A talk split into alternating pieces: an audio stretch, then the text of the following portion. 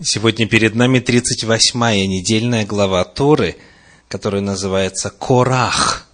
Корах по имени главного бунтовщика, имя которого упоминается в нашей недельной главе, и эта глава приходится на 16, 17 и 18 главы книги «Числа», книги Бемидбар.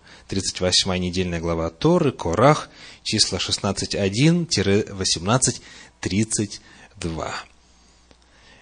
Приглашаю вас вначале послушать один абзац из комментария Равина Ицхака Зильбера, который пишет.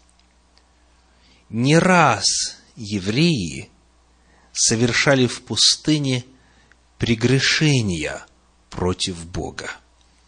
Четырежды Маше был вынужден молить Творца – сдержать гнев против еврейского народа, когда тот стоял на грани гибели из-за грехов, совершенных в пустыне.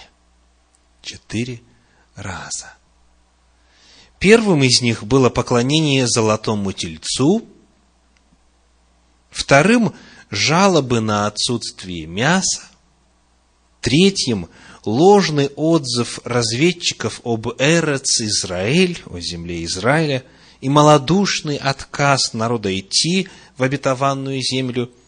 Четвертое прегрешение, едва не погубившее еврейский народ, мятеж Караха, мятеж Корея, как записано в синодальном переводе.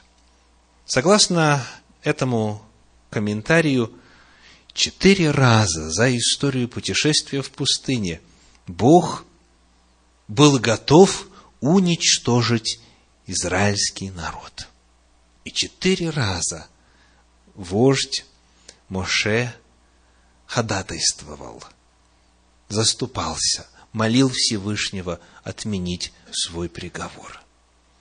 Задумайтесь о значимости этого вопроса – уничтожение или сохранение жизни зависело четыре раза от ходатайства, от заступничества, от просьбы, от молитвы Моше за народ. Рассмотрим сегодня эти места Торы. Два последних как раз-таки приходятся на нашу недельную главу Торы. И попытаемся увидеть, какие уроки содержатся здесь для нас. Первый раз мы встречаемся с этим явлением и с подобной историей в книге Исход, в книге Шмот, в 32 главе, в стихах 7 по 14. Исход, 32 глава, стихи 7 по 14. «И сказал Господь Моисею, поспеши сойти Ибо развратился народ твой, который ты вывел из земли египетской. Скоро уклонились они от пути, который я заповедал им.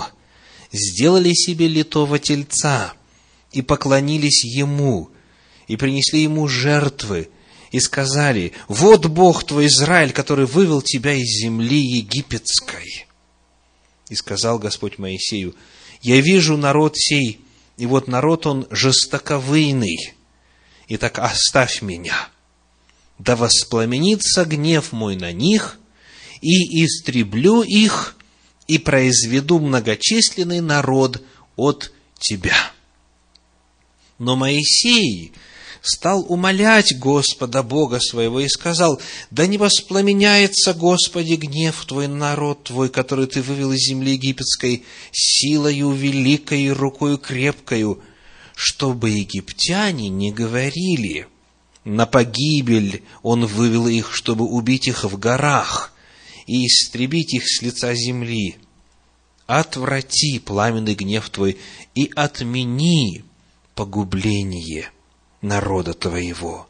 Вспомни Авраама, Исаака и Израиля, рабов твоих, которым клялся ты собою, говоря, умножая умножу семя ваше, как звезды небесные – и всю землю сию, о которой я сказал, дам семени вашему, и будут владеть вечно.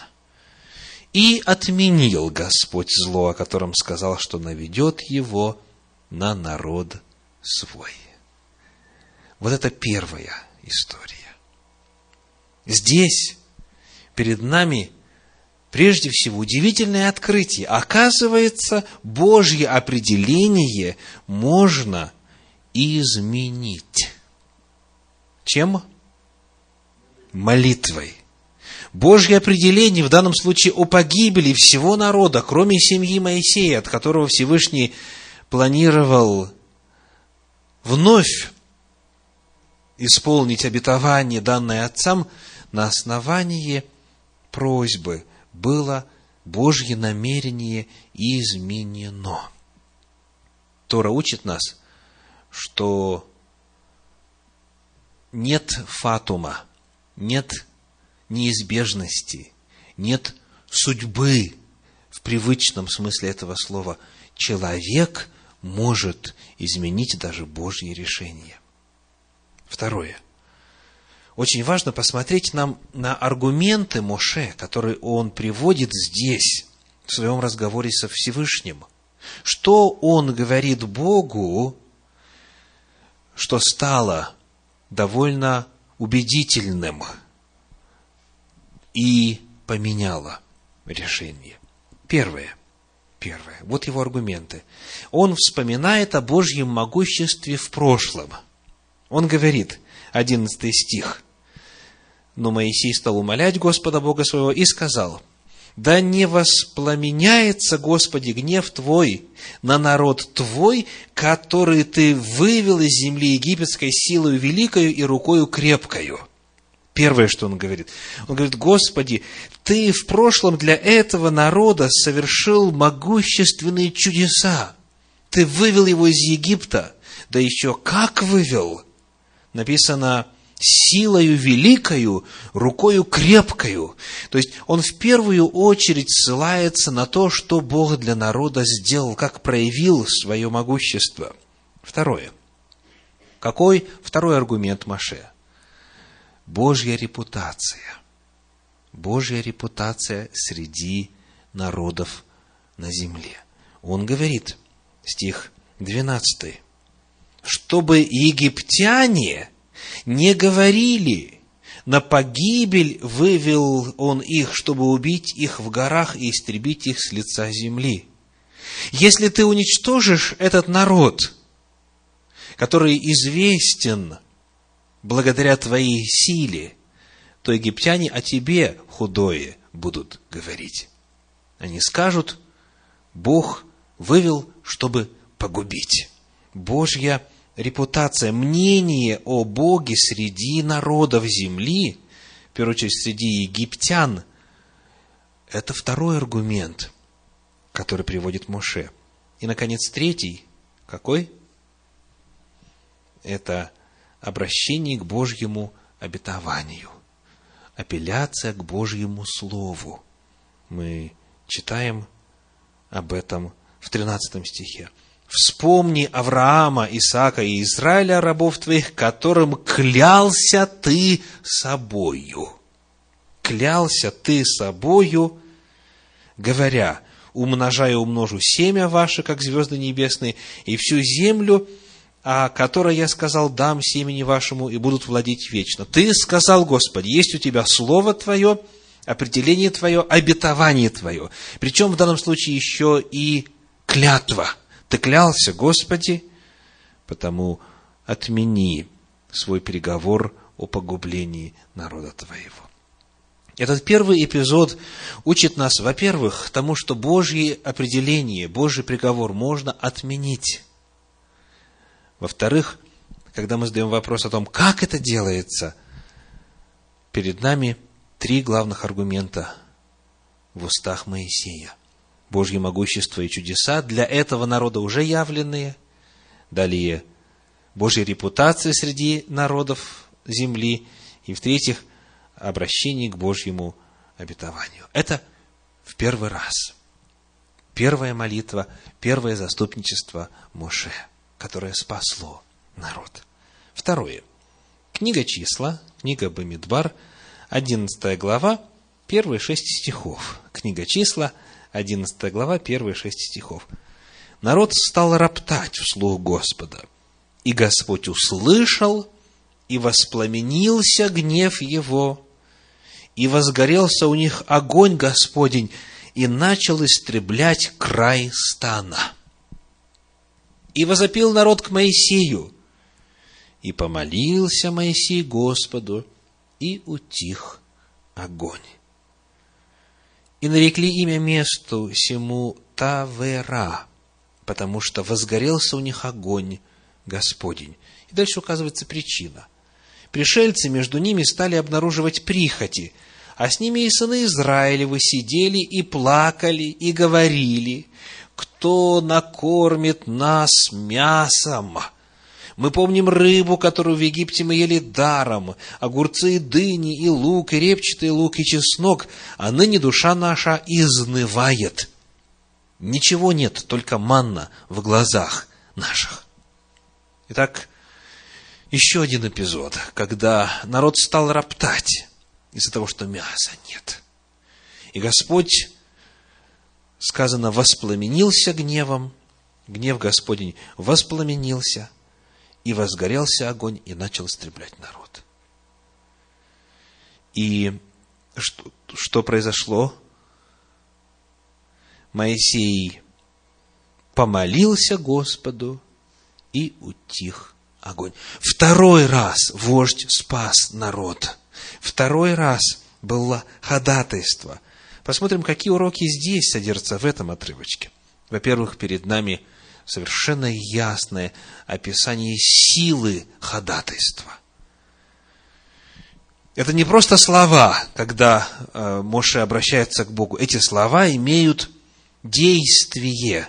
Они воздействуют на Всевышнего, и в результате меняется решение. Сказано, и помолился Моисей Господу, и огонь утих. У ходатайства есть сила. Это не просто намерение или пожелание, или петиция, которая будет долгие годы пылиться на столе у начальника.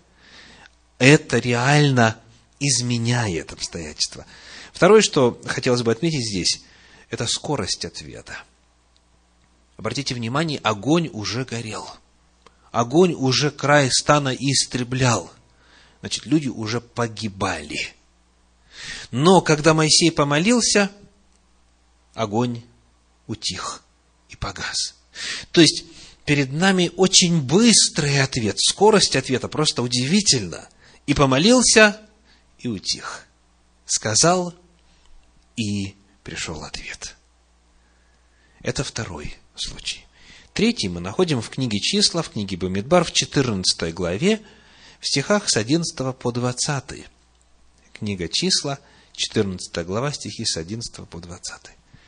«И сказал Господь Моисею, «Доколе будет раздражать меня народ сей, и доколе будет он не верить мне при всех знамениях, которые делал я среди его».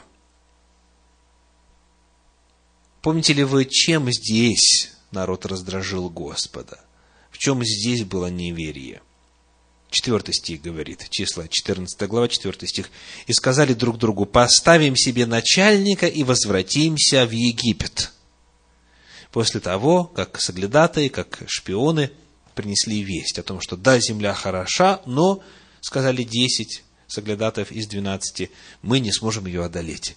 И народ говорит, мы вернемся в Египет. И вот Господь дальше определяет свою волю, 12 стих. «Поражу его язвою и истреблю его, то есть народ, и произведу от тебя народ многочисленнее и сильнее его». Но Моисей сказал Господу, «Услышат египтяне, из среды которых ты силою твоею вывел народ сей, и скажут жителям земли сей, которые слышали, что Ты, Господь, находишься среди народа сего, и что Ты, Господь, даешь им видеть себя лицом к лицу, и облако Твое стоит над ними, и Ты идешь пред ними днем в столпе облачном, а ночью в столпе огненном. И если Ты истребишь народ сей как одного человека, то народы, которые слышали славу Твою, скажут, Господь не мог увести народ сей в землю, которую Он с клятвою обещал ему, а потому и погубил его в пустыне. Итак, да возвеличится сила Господня, как Ты сказал, говоря, Господь долготерпелив и многомилостив, прощающий беззаконие и преступления, и не оставляющий без наказания, но наказывающий беззаконие отцов в детях до третьего, четвертого рода. Прости грех народу сему по великой милости Твоей, как Ты прощал народ сей от Египта до сели. И сказал Господь Моисею, прощаю по слову Твоему. Третий эпизод. Удивительный эпизод – когда весь народ вновь проявил такое возмутительное неверие Богу, недоверие Богу, и сказал, мы возвращаемся в Египет. Господь говорит, поражу его язвою, истреблю его, и от тебя, Моисей, произведу другой народ. И вот вновь Моисей заступается за народ, ходатайствует, просит о нем, молится. И вот его аргументы в этом отрывочке. Первое, уже знакомые нам, воспоминания о Божьем могуществе в прошлом. 13 стих. Сказано, «Ты силою Твоею вывел народ сей». Моше Богу говорит, Боже, смотри, сколько Ты чудес уже для этого народа явил. Это первое. Боже, Ты велик, Ты всесилен, Ты всемогущ, Ты Творец чудес. Второе. Божья репутация. Он говорит, стих перед нами 13 и 14, «Услышат египтяне и скажут жителям земли сей, то есть ханаанской земли, и тогда среди народов по всей земле распространится о тебе неверная слава, неверная информация. Они скажут, скажут, что ты не смог вести тебе силы не достало, и потому ты погубил его в пустыне. То есть, о тебе, Боже, будет неверная идти слава. Дальше он вспоминает вновь обетование. Это третий его аргумент.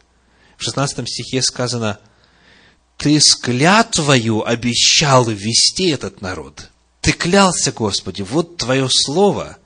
И еще теперь одно слово приводится, стихи 17 и 18, еще одно Божье обетование. «Итак, да возвеличится сила Господня, как Ты сказал, говоря, Господь долготерпелив и много милостив, прощающий беззаконие и преступления».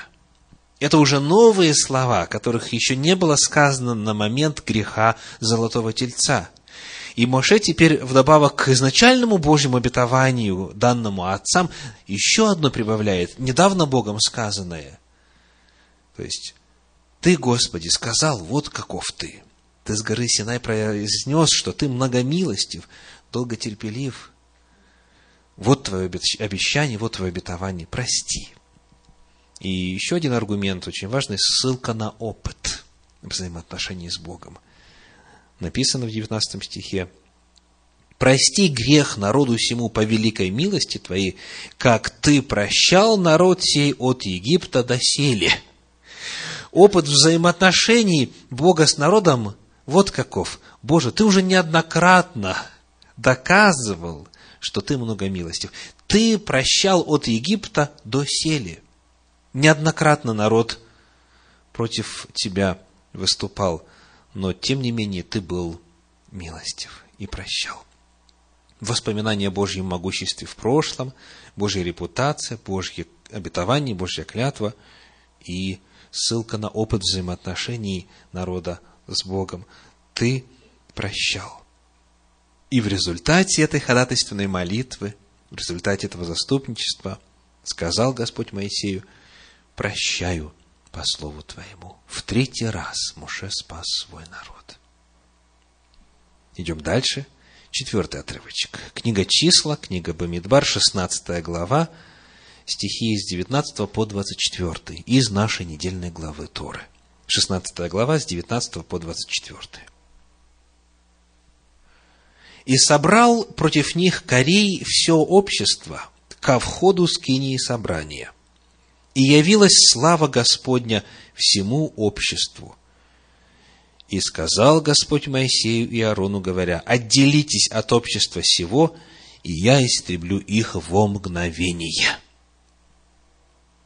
Они же пали на лица свои и сказали, «Боже, Боже духов всякой плоти!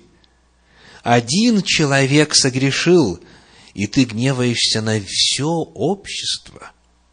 И сказал Господь Моисею, говоря, «Скажи обществу, отступите со всех сторон от жилища Кореи, Дафана и Аверона». Это четвертый отрывок. Бог говорит, вы Моисей и Аарон, отделитесь, и я все общество погублю.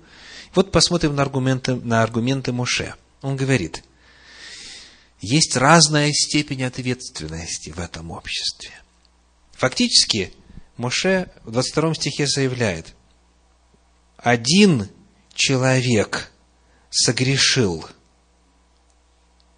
и ты гневаешься на все общество. Скажите, согрешило ли общество? 19 стих и собрал против них Кореи все общество. То есть все общество под предводительством Корея пошло на Моисея и Аарона, чтобы их побить камнями. Все общество пошло, чтобы их уничтожить. Но Бог, Бог слышит от Моисея слова. Один человек согрешил. То есть Моше говорит, Боже, у них есть зачинщик. Если бы не было Кораха, если бы не было Корея, то общество, возможно, и не согрешило бы. То есть он призывает Бога меру возмездия распределить сообразно тяжести вины. И Бог говорит, хорошо, все общество, вы отсторонитесь, вы отойдите, вы отделитесь от зачинщиков. И таким образом только лишь предводители бунта, предводители мятежа погибли. Итак, если бы Моше эти слова не сказал, а думаю, что большинство людей на земле не сказали бы подобные слова, потому что это было покушение на их жизнь, на жизнь вождей Моше и Аарона. Если бы эти слова не были сказаны, то тогда общество бы погибло. Итак, перед нами четвертый пример – того, как ходатайственная молитва спасает общество, и Бог являет милость. И оказывается, в рамках того же повествования, в, рам, в рамках повествования о последствиях мятежа Кораха, есть еще один случай, когда Бог вознамерился уничтожить народ, а Моше и Аарон спасли их. Это книга числа, 16 глава, стихи 41 по 48. 16 глава, 41 по 48. На другой день, то есть имеется в виду, на другой день после того, как Корей погиб и его сообщники, провалившись под землю, на другой день все общество сынов Израилевых возроптало на Моисея и Аарона и говорило, вы умертвили народ Господень. И когда собралось общество против Моисея и Аарона, они обратились к скинии собрания. То есть Моше и Аарон Господу бегут во святилище, чтобы получить защиту. И вот облако покрыло ее, и явилась слава Господня. И пришел Моисей и Аарон к скинии собрания. И сказал Господь Моисею, говоря, «Отсторонитесь от общества сего, и я погублю их во мгновение, но они пали на лица свои. Что выражает это положение тела? Это молитва. Это молитва. Перед этим они уже падали на лица, именно молясь. И сказал Моисей Аарону, возьми кадильницу и положи в нее огня жертвенника, и всып курение, и неси скорее к обществу, и заступи их, ибо вышел гнев от Господа, и началось поражение. И взял Аарон, как сказал Моисей, и побежал в среду общества, и вот уже началось поражение в народе. И он положил курение и заступил народ. Стал он между мертвыми и живыми, и поражение прекратилось. Вот еще один удивительный эпизод, рассказывающий о ходатайстве. Посмотрим на него. Перед нами вновь яркая демонстрация силы ходатайственной молитвы. Вот эта фраза 48 стиха «стал он между мертвыми и живыми». Она несет в себе удивительную благую весть. Попытайтесь себе представить это визуально. Как Аарон бежит с кадилом, бежит к народу и вот врезается туда, вот в ту линию, где идет поражение, и останавливает его. Удивительна сила, велика сила заступничества, велика сила ходатайственной молитвы – Теперь какова аргументация, на, какой основ... на каком основании это спасение стало возможным? Первое. Это жертва. Сказано, возьми кадильницу и положи в нее огня, откуда? Жертвенника. На жертвеннике во дворе святилища, на медном жертвеннике, точнее, на жертвеннике, сделанном из дерева сетим и из дерева акации и обложенном медными листами, вот там утром и вечером приносятся постоянные всесожжения, вечерние и утренние. Это жертва, которая приносится вне зависимости от того, сколько грехов совершено, каково духовное состояние народа, это произносится, это приносится священниками постоянно. Так вот, на основании принесенной жертвы утром – там, где еще горят угли, вот оттуда берется это основание, всыпается курение благовонное, специальный мелко истолченный состав благовонный, и фимиам возносится Господу. И это курение, этот фимиам, он написан в Псалме 140, Псалом 140, в самом начале, первые два стиха. «Господи, к Тебе взываю, поспеши ко мне, внемли голос умоления моего, когда взываю к тебе, да направится молитва моя, как фимиам пред лицо твое, воздеяние рук моих, как жертва вечерняя.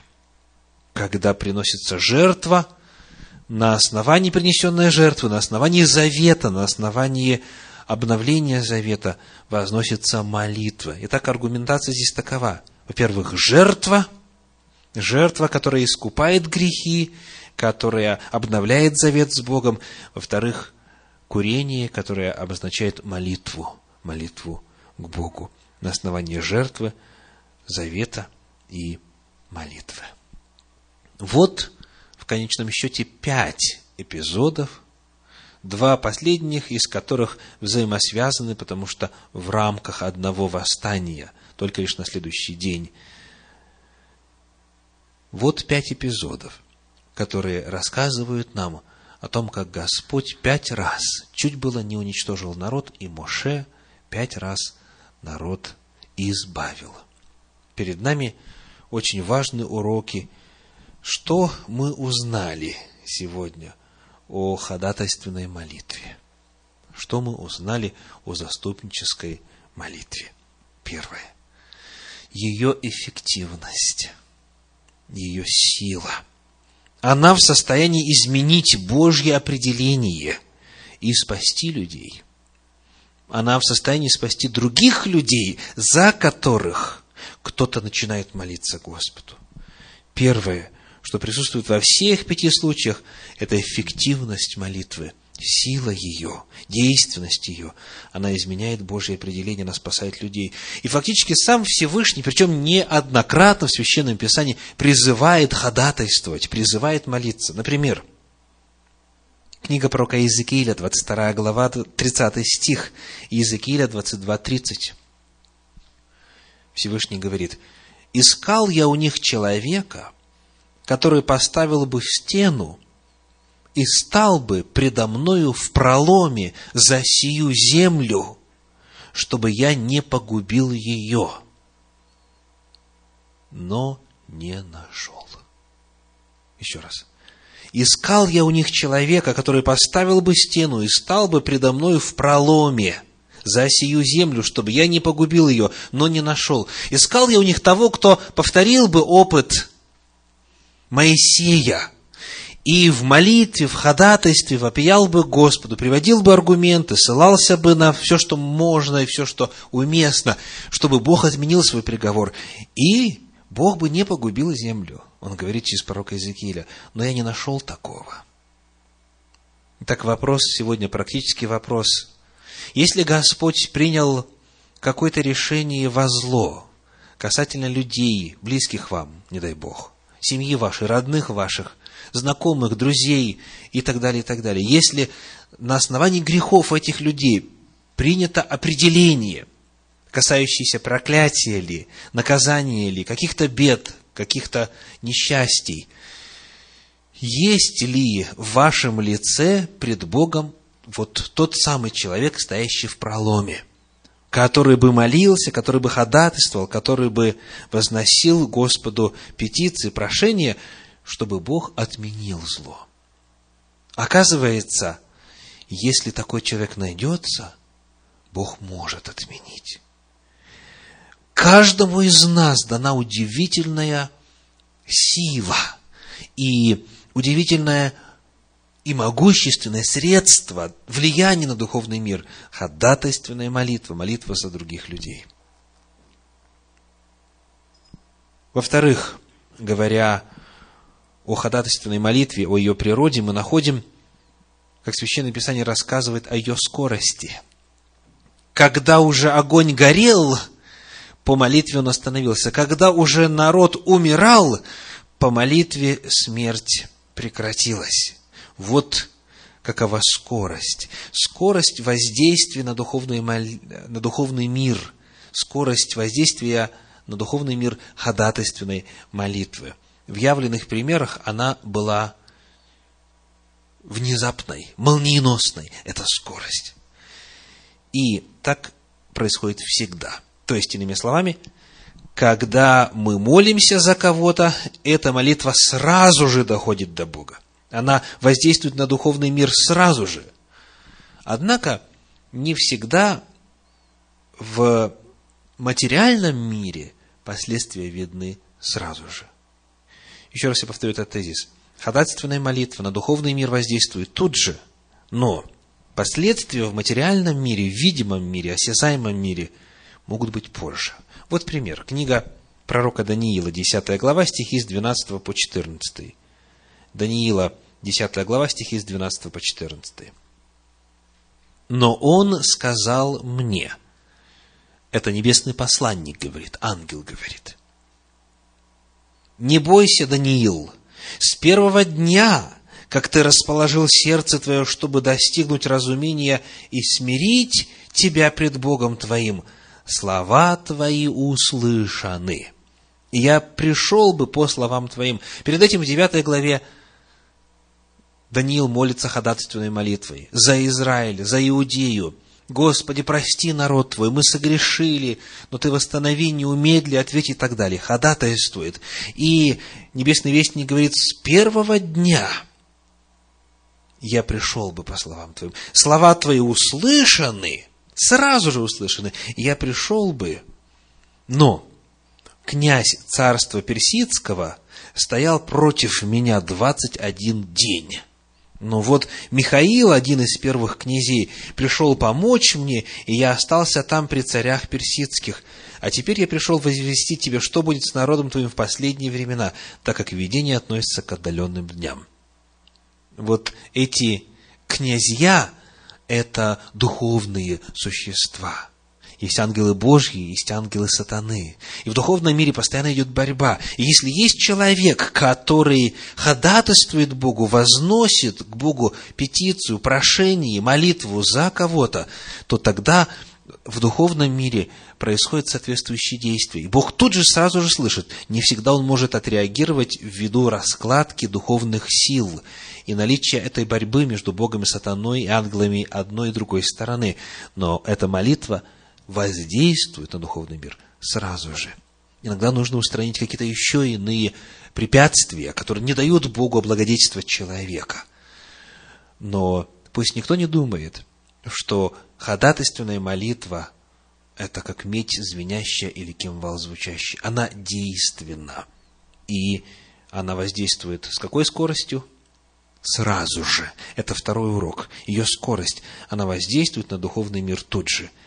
Третье, что очень важно нам увидеть, говоря о природе ходатайственной молитвы, это то, что у нее должны быть основания.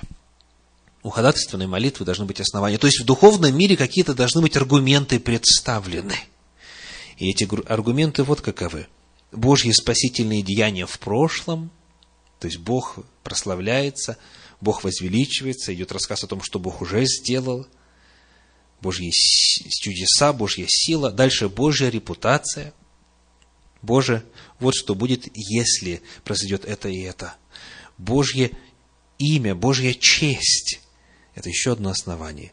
Дальше Божье обетование. Боже, Ты сказал, Боже, Ты клялся, Боже, Ты обещал. Вот Твое обетование. Исполни то, что Ты сказал. И, наконец, жертва. На основании жертвы принесенной. На основании, в частности, жертвы Агнца Божия, которая стала основанием завета. Когда вот в молитве это упоминается, тогда можно спасти обреченного. И, наконец, мы находим в Священном Писании неоднократные призывы именно молиться ходатайственной молитвой за других людей. Первое послание Иоанна, пятая глава, стихи с 14 по 16 из апостольских писаний. 1 Иоанна 5 глава с 14 по 16. И вот какое дерзновение мы имеем к Нему, что когда просим чего по воле Его, Он слушает нас. А когда мы знаем, что Он слушает нас во всем, чего бы мы ни попросили, знаем и то, что получаем просимое от Него. Если кто видит брата своего, согрешающего грехом не к смерти, то пусть молится, и Бог даст ему жизнь. Если вы видите, что кто-то согрешает, молитесь, и Бог даст жизнь. Это призыв. Призыв. Послание в Ефес, 6 глава, стихи 16 по 20. Еще одно место из апостольских писаний. Ефесянам 6 глава с 18 по 20. «Всякою молитвою и прошением молитесь во всякое время духом, и старайтесь о всем самом, со всяким постоянством и молением о всех святых» о всех, кто принадлежит к числу народа Божия. И о мне, просит апостол. И о мне. Апостол Павел нуждался в ходатайственной молитве, и он призывает нас Духом Святым постоянно молиться о всех. Итак, сегодня перед нами 38-я недельная глава Торы, которая повествует дважды о силе ходатайственной молитвы. Молитесь о семьях ваших, о родных ваших, о знакомых ваших, о сотрудниках ваших, о соседях, в особенности, если вы видите, что кто-то грешит. И порой ничего сказать невозможно. И порой говорить бесполезно. Но молиться, ходатайствовать, просить у Господа, в этом есть огромная сила и огромное обетование. И вы можете продлить время милости для этого человека. В этом удивительная возможность и Божья благодать. Аминь.